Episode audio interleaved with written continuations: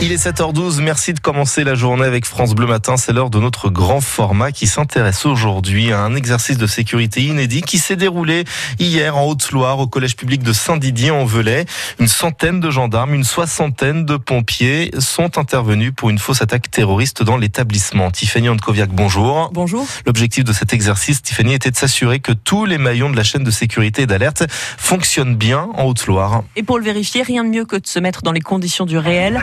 Il est 9h05, une voiture force la grille du collège Roger Ruel à Saint-Didier-en-Velay. Les deux personnes à bord ouvrent ensuite le feu dans l'enceinte de l'établissement. Les gendarmes sont les premiers sur les lieux pour sécuriser les abords du collège. Les pompiers interviennent alors pour évacuer les blessés. Le colonel Barré est le directeur adjoint du SDIS de Haute-Loire. Donc les gendarmes vérifient que la victime n'a pas d'arme ou de colis suspect.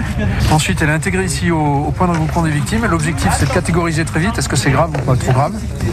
Étiqueter.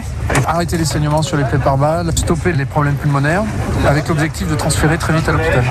Depuis leur poste de commandement dans un camion à côté du gymnase de la commune, les pompiers livrent justement le bilan humain de l'attaque devant le préfet de Haute-Loire, la sous-préfète d'Issingeau, le procureur, mais aussi le directeur académique qui sont venus assister aux qui fait opérations. qu'on a euh, actuellement un bilan qui est provisoire de 23 victimes.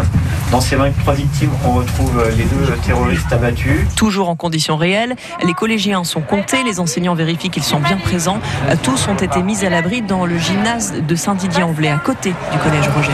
Alors on l'entend, hein, ce type d'exercice est plus vrai que nature, mais une fois les opérations terminées, il se passe quoi, Tiffany? C'est le temps du débriefing et il est presque aussi important que celui de l'exercice d'après Yves Rousset, le préfet de Haute-Loire. Par exemple, euh, les policiers rentrent dans le collège pour intercepter les terroristes.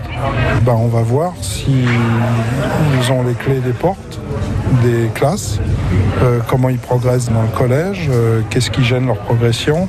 Et donc tout ça nous est utile pour nous préparer à un événement que nous espérons euh, n'arriver jamais. Évidemment, mais il faut se préparer au pire.